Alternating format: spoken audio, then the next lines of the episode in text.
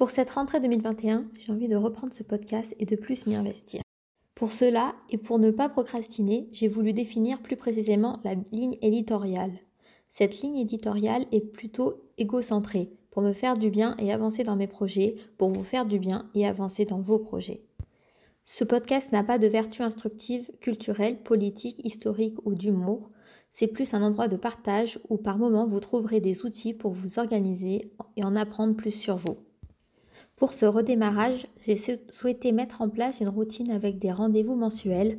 Donc voici comment va se présenter le podcast. La première semaine du mois, il s'agira de présenter une recette de saison et de discuter autour d'elle. La deuxième semaine sera une séance de journaling en temps réel, de manière à ce qu'on la fasse ensemble.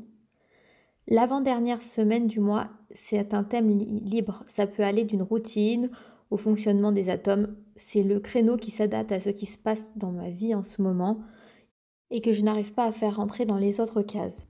Enfin, la dernière semaine, c'est la préparation du bugeot pour le, mois suivant, avec les thèmes, les pages clés et mes astuces. Donc voilà pour le planning mensuel. Vous allez me dire, mais quand il y a cinq semaines, et eh ben dans ces cas-là, il y aura un petit épisode bonus tel que une liste ou les rêves comme j'ai pu publier précédemment. Cette présentation de la ligne éditoriale, ce n'est pas juste pour présenter le podcast, elle me permet de voir de manière plus réelle et ainsi commencer à réellement m'y impliquer en arrêtant de procrastiner, car ça fait bien deux semaines que je, repousse ce renouveau. Donc aujourd'hui on commence et je vous donne rendez-vous tous les dimanches pour un nouvel épisode.